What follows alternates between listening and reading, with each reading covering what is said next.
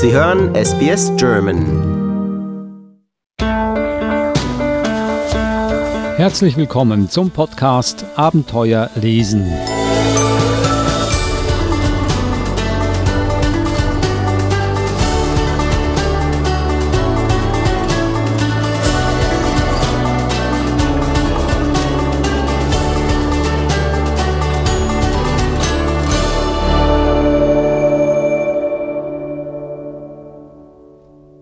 Ich renne. Wellen beißen sich in den Sand, während ich einen Fuß vor den anderen zwinge. Hochkämpfen, ausrutschen und wieder hochkämpfen. Schneller, den Blick auf die Dünen vor mir fixiert. Nicht zurückschauen. Ich darf nicht zurückschauen. Mein Atem geht keuchend. Ein, aus, ein, aus. Ich renne immer weiter.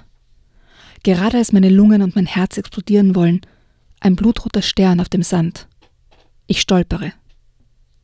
Ein Mann dreht sich um. Er zieht mich hoch und drängt mich weiter. Es kommt näher.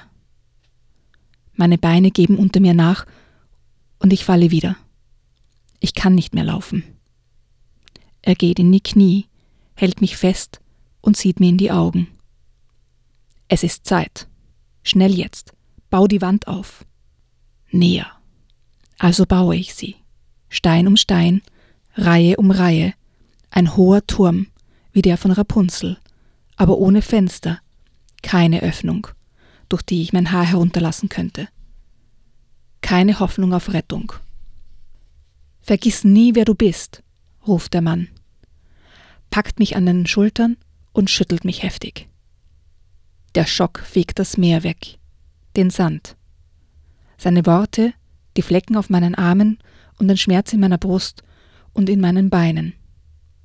Es ist da.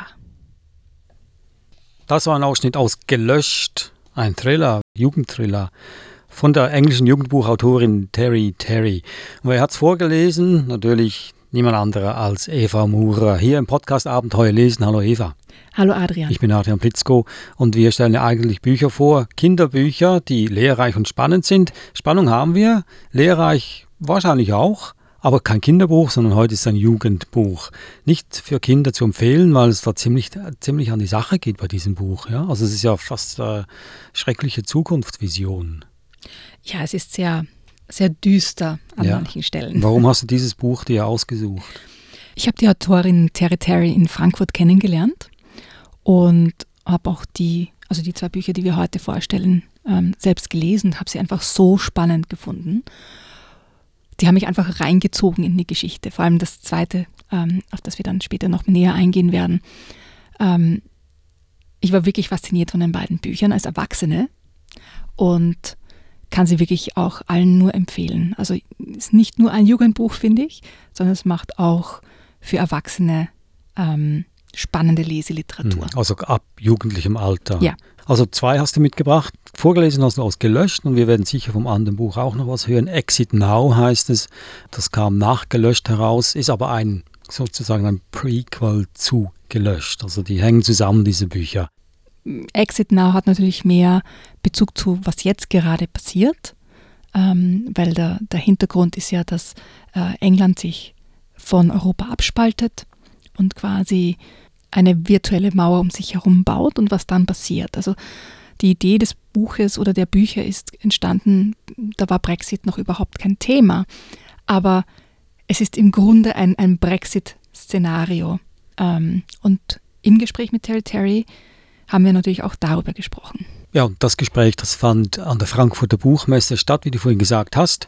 Nun, ich selber habe von Terry Terry eigentlich noch nichts gehört. Wer ist sie denn? Woher kommt sie? Am besten lassen wir das Territory gleich selbst okay. erklären. I have lived in a lot of different places. Um, to introduce myself, my dad was born in the Netherlands. My mother's family is from Finland. My mum was born in Canada, and I was born in France. And then I was raised in Canada moved to Australia, and then moved to England. So I lived in Australia. I think we were working this out before. It was uh, 13 or 14 years. Um, but I've lived in England now since uh, 2005. Uh, the kind of books I write, I write thrillers.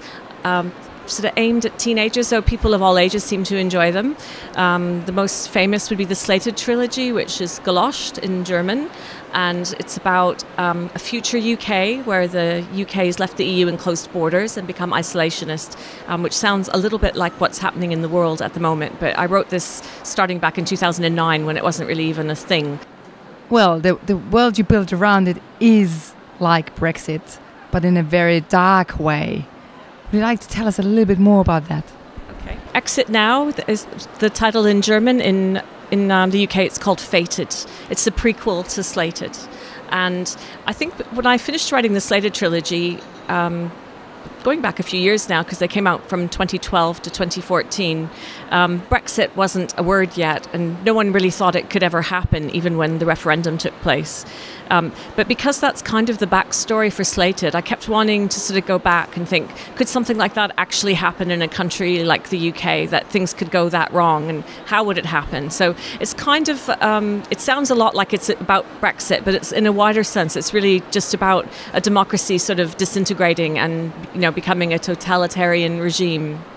Um, so it wasn't really trying, trying to take what's happening in the real world. It's just the real world has kind of been imitating me, strangely. It's a bit frightening, actually. But I suppose the whole thing about making the UK leave the EU and close borders and be isolationist was really because the story needed an isolated society. And, you know, the UK being an island, cutting it off from Europe made it an isolated society, and that sort of worked for the story. I never in a million years thought that was something that was ever likely to happen when I was writing it, though.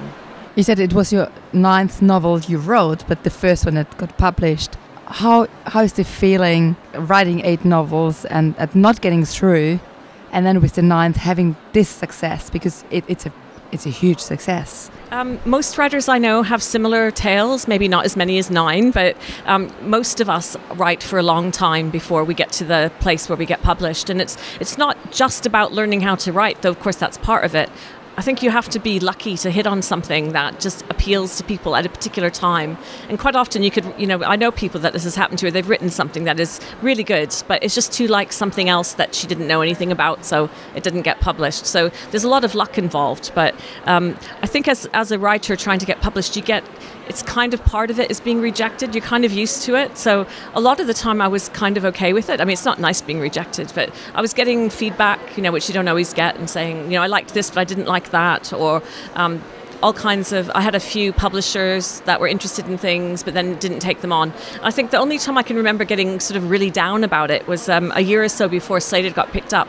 I actually had two things that I'd written that were out. Um, one was with an agent um, who'd asked for the full manuscript and was considering it, and um, another book that I'd written, a completely different one, was with a publisher, and they sort of went. To, it was a, for a younger series for younger children, and they went to the stage where they were um, showing, they were testing it on parents teachers and children and then they decided not to take it. And I got both of those two rejections at about the same time. And I think that's probably the one time I just found it found it hard to take because I think even though I know that's part of the whole process, you know, being rejected is normal when you're a writer. Um, I think because there were two of them out at the same time, I'd somehow convinced myself that one of them would get taken. So when neither of them did, it was that was a big that was a hard one. But I think I decided at that point that the next thing I wrote, which you know more or less was slated, there might have been a few bits in between, um, that I was just going to not worry whether anyone wanted it or not. I was going to write it as best as I could and send it to everybody, which is something I'd never done. I, think a lot of the things I wrote, I'd had maybe four or five rejections, and then I would just put it away and give up, you know, which is not to be advised, maybe. Uh, I mean, I'm actually glad that it waited till slated because I think, you know, it was stronger than some of the other things that might have been published. And your first book is so important in this business because if your first book doesn't do well, it quite often is your last. So, is there any chance that you revisit your eight novels and, and try to publish them? So the ones that I've written before Slated that haven't been published, um, I would say most of them there's no chance I would go back to, but there are a couple that I'd kind of like to. But I think um, I mean, writing a, a, long novel that's, you know, 400 pages takes a fair bit of time and attention. And so it might sound funny to say this, but I've actually got quite a short attention span. And I find it really hard to go back to things just for that reason. I don't sort of, lo- I don't really like picking things apart that I've already done. I'd rather just write something new. So even though I, in theory, kind of would like to revisit a few of them, I don't know that I ever will.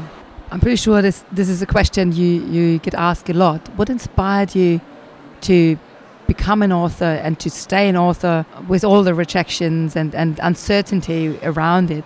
I think I've got the best job there is. I make up things and mostly wear my pajamas during the day. I don't have to go to an office. You know, um, I really do enjoy what I do. I love I love the process of writing. I also um, you have to sort of get a, the right balance between doing events and being at home writing. But I like having I like both. You know, just in at different times. So for me, it you know it's just something that I really love doing. And I think you know even if I stopped being published, I'd probably still be writing, even if not as much. Um, it's just something I enjoy doing. But um, I can remember the first time that I thought I'd like to be an author. Um, I was actually 17, so that's quite a few years ago. We won't dwell on how many, um, but it was quite a long time ago. And it was something that I've always wanted to do, and I think I've always loved stories and I've always loved reading. And it might be partly because when I was growing up, we moved around a lot. And my dad was in the Air Force in Canada. So we were always moving, new schools. And I think when you don't know anyone, the school library is quite a nice place to hang out, you know. So I think that was probably part of the reason for that. But I just always loved making up stories. You know, even when I wasn't writing, I was making up things in my head. So um, it's just something that's always really been part of me, I think. Growing up with a multicultural family and, and everyone being from different countries and then moving to another country. How was it for you as a child to have that background and this multi ways of languages and, and cultural backgrounds? How was it for you? And, and does that influence your writing as well and your ideas? Okay. Um, I think as a child, you just accept the way your life is. You don't question it. It was just normal for me to be moving all the time. And, you know, we knew lots of other people that were um, Air Force kids like I was. We to base brats. We were base brats.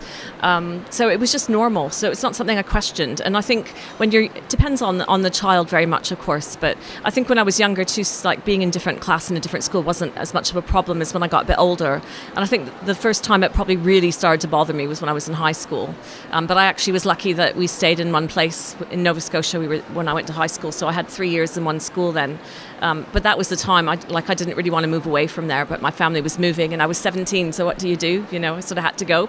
Um, as far as how it affected my writing, I, I think it has, but I think it's. Um, in a way that I didn't always understand to start with. And everything that I've written, I, I, suppose this is probably very true of young adult fiction in general, that it's very much about searching for identity and that kind of thing. And I think that's really quite personal because I've always, I mean, the character Kyla is very much an exaggeration of that because she's had her memory wiped. So she doesn't know anything about her past or where, where she fits in or anything. And in a way, it's kind of like an exaggeration of what it was like growing up as myself, sort of always reinventing yourself everywhere you went. So I think there's a lot of truth to the fact that that enters into my stories. So even though the characters aren't anything like me personally, some of the issues they have probably are. You know, whether I intended it or not, they're just there. What helps you go into the teenage mind? Because uh, reading your books, I had the feeling you are you are a teenager while you're writing it. What did help to to get into this mindset and to bring it on the paper in a in a such a realistic realistic in the sense of realistic teenage feelings and and thought processes to be fair, I think it just comes very naturally to me to have that, that sort of age voice. And, you know, when I was learning um, to write all those other books I was writing, I tried writing for lots of different age groups. I tried writing some adult things, which never really seemed to work that well for me. Um, I tried writing some really young fiction, um, some middle grade as well. But as soon as I started writing teenage voices, it just seemed, it was just very natural. So I would actually quite like to write something younger at some point, but it's, it's not natural in the same way. So I would have to, it would take me, it would be much harder for me to get into the mind of a 10 or 11 year old than it is a 15 year old. Um, I mean, probably the hardest one I found personally writing voice was in the um, Contagion um, trilogy. Dark Matter trilogy. Um, in the second book, I think it starts with the teenage boy. So I was in a 18 year old boy's head, and that was different. so that actually took me a while. I don't think it's as different as you think because I think people are the same, basically, what, what they want and need and all the rest of it. But there were, um, yeah, it took me a long time to sort of feel like I got him right. Um, but I think, yeah, I don't know. I'm just 14 in my head. I don't know what it is. What is important for you that people know about your books? That they understand or a, a message you want your readers to, to know? I would say most of the time I'm not actually trying to get a message to them. It's more about the story and that I mean, there's obviously things in there that are things that I think because you can't really avoid that when you write. And that's probably more true of Exit Now than the other ones because this whole idea of people being apathetic and not voting and all the rest of it had me kind of enraged. And it's sort of things that are happening in the States and the UK in particular. Um, again just had me really angry and I thought I want people to be aware of what happens when they don't take an interest aren't involved in politics. So that's probably the closest I've ever come to being really direct about what I was thinking but um, I mean I really just want people to enjoy my stories probably more than anything else. You know that's the most important thing to me. And I think also you know even if if you I, have never sort of approached it as trying to get a message across but i think it's just getting into someone else's head and understanding someone's point of view and it's a way of developing empathy um, and it's just so important. So i think that's a huge part of it as well. What books or what authors inspired you as a child or, or which impacted most on in your childhood there's a few that um, I would definitely mention. Um, a huge for me was the Lord of the Rings trilogy, which I absolutely loved, um, and I read it over. I read it for the first time when I was 11. I got it as a birthday present and read it over and over and over again. The pages are wrecked, and I still have it on my shelf in a box. Um, and other books that I really, really loved were the um, the Pern books, The Dragons of Pern by Anne McCaffrey. This, it's a sort of fantasy. And I, you know, I can still remember how they made me feel reading them. So there's an, there's one other book that I don't know who wrote it or what it was called, but it made an impression on me because when I was, um, I'm trying to think how old I would have been, maybe eight or nine. We had a book fair at school and we got to pick out a book ourselves, and I, I still remember that being able to pick out a book and keeping it and reading it and just how you know excited exciting that was for me. So um, I mean, we used libraries hugely, but we didn't own a lot of books when I was growing up, so it was such a big deal, and I can actually remember the cover and the illustration and the story a bit, but not enough to ever work out what it was called because I've tried a few times. But it's just something I think there's something about owning a book for the first time that you really, I mean, that you've picked yourself because I would have been given books before then. But that's the first time I think I remember picking a book out myself. So I remember that. But yeah, the Lord of the Rings and, and Anne McCaffrey's Pern books are ones that really stand out. But I read a lot of science fiction as well, so quite a lot of that. Very impressive. Don't think I would have been able to do that as an 11 year old. It was just um, reading. When I was in year four of school, I'm trying to think how old I would be. Year four, I think it's probably similar to here. But um, our teacher read us The Hobbit, and I loved it. Um, so it was just like 20 minutes reading every day or something like that. I think that's so important that they do that in schools. And I don't know if that happens in Australia, but um, there's been a lot of debate about whether they should make that an essential so that they have to do it, so that otherwise it won't happen.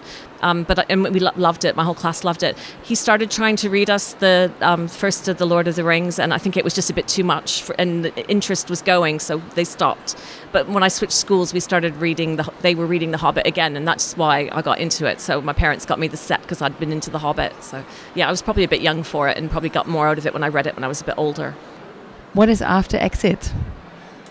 What comes next? I am working on something new, but I'm not really supposed to talk about it yet. So it, it does involve climate change. I guess that's one thing that I can say, but I don't know. Um, I think they might be announcing that next year, so we'll see.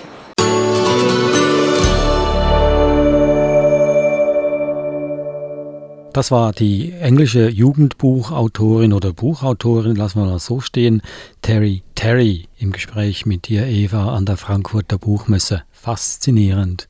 Genauso wie die Bücher. Absolut, ja. Hm.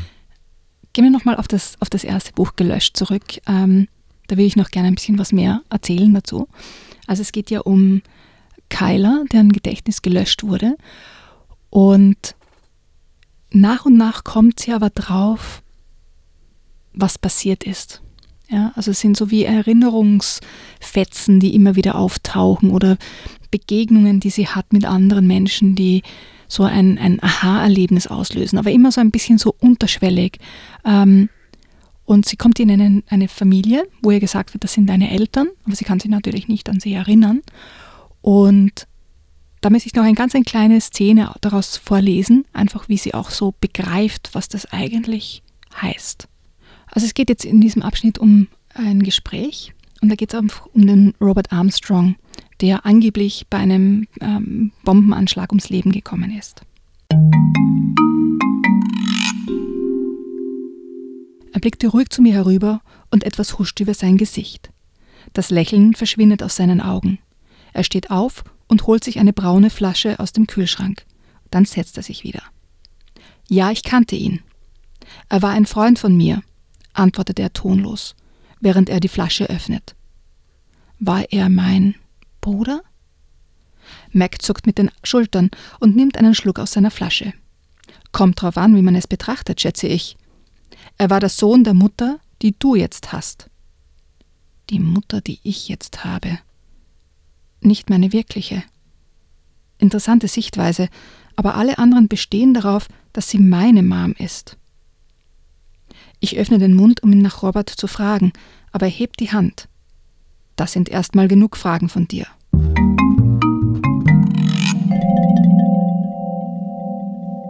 Das war ein weiterer Ausschnitt aus dem Buch Gelöscht oder der englische Titel Slighted von Terry Terry.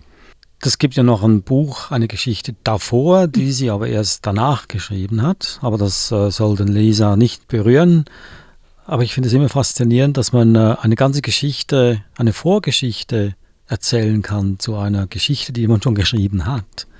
Ist das eigentlich einfacher oder schwieriger? Das frage ich mich immer. Das hast du sie nicht gefragt. Gell? Das habe ich sie nicht gefragt. Ja. Aber ich glaube, die Idee zu diesem Prequel zu Exit Now, die hat es ja schon gegeben. Ja, ja. Also ich glaube, das war schon immer da, diese Idee zu diesem Buch.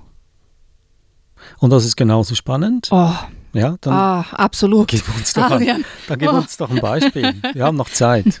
Gut. Also Exit wird aus der Sicht von zwei Mädchen erzählt, Sam und Eva. Und Sam ist die Tochter vom, von einem äh, sehr einflussreichen Politiker und Eva kommt eher aus der unteren Gesellschaftsschicht. Ihr Vater ist ein Taxifahrer und es wird immer gewechselt zwischen diesen beiden Perspektiven, aber die, das Leben der beiden Mädchen kreuzt sich in einer Schule, weil die Eva ein Stipendium bekommt. Also die, die Szene ist gerade, dass ähm, Sam und Ava den Vater von Sam treffen, aber da ist noch eine Person im Raum und zwar ist das die Oppositionspolitikerin Astrid. Und sie werden gefragt, was sie denn heute so alles gemacht haben. Und was habt ihr zwei heute gemacht? fragt Dad. Naturwissenschaften. Ich habe alle Aufgaben erledigt. Und wann hättest du sie abgeben sollen? Ich verdrehe die Augen. Heute. Aber heute war ja keiner da. Also sind alle zu spät. Hat das den ganzen Nachmittag in Anspruch genommen? Äh, nein, aber wir haben auch noch die Nachrichten verfolgt und uns über die Wahl vom letzten Jahr unterhalten, sagt Eva, und ich bin froh, dass sie mich unterbricht. Dad wäre sicher nicht begeistert, wenn er wüsste, dass ich stundenlang gezeichnet habe, und lügen kann ich nicht gut. Großartig, eine politische Debatte. Hast du die Wahl verfolgt, Eva? Natürlich, es stand ja viel auf dem Spiel. Nicht viele junge Menschen interessieren sich dafür. Evas Blick wird ernst. Sie richtet sich gerade auf. Da täuschen Sie sich. Wir dürfen zwar nicht wählen, aber die Ergebnisse haben wir trotzdem am Hals. Was hast du denn am Hals, das du gerne ändern würdest? Den Ausstieg aus Europa, die Schließung der Grenzen, die Abspaltung des Vereinigten Irlands, ökonomische Entscheidungen, die zum wirtschaftlichen Kollaps geführt haben, Kürzungen im Gesundheitsbereich, bei den Bibliotheken, Universitäten und im Sozialen. Autsch, sagt er. Willst du noch die Abschaffung der Monarchie mit auf die Liste setzen? Eva zuckt die Achseln. Das stört mich eigentlich nicht so. Wenn du die Wahl verfolgt hast, weißt du ja, dass meine Partei in den übrigen Punkten mit dir übereinstimmt. Mir kommt es wie ein Tennismatch vor. Aufschlag, Volley, Punkt.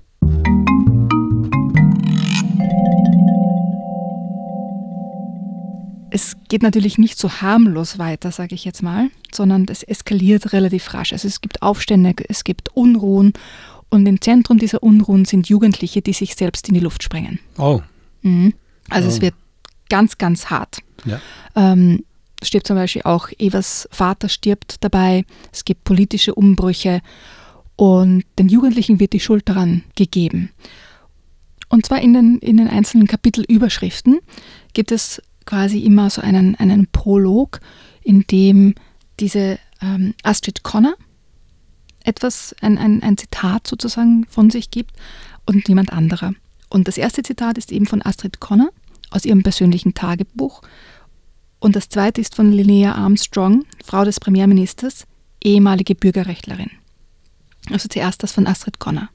Um eine Gesellschaft wirklich zu einen, braucht man einen Sündenbock, hält in der Öffentlichkeit erstmal eine Wir gegen Sie Mentalität Einzug, lassen sich die Ziele und Ideale eines Regimes leicht vorantreiben.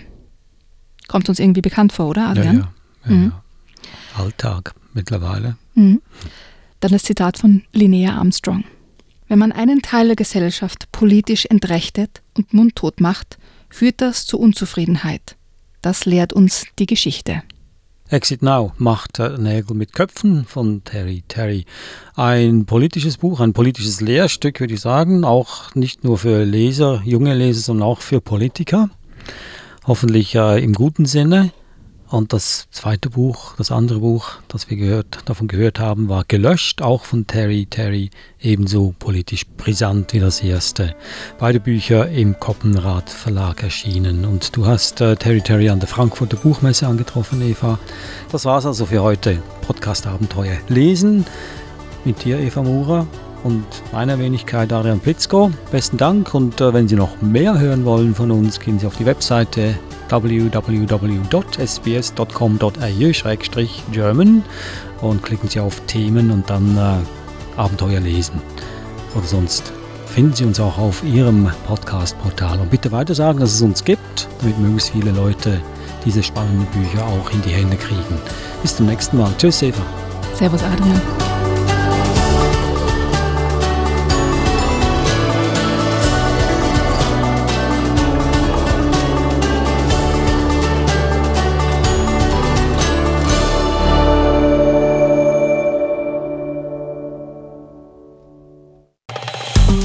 Liken, teilen und kommentieren Sie unsere Inhalte bei facebook.com/sbsgerman.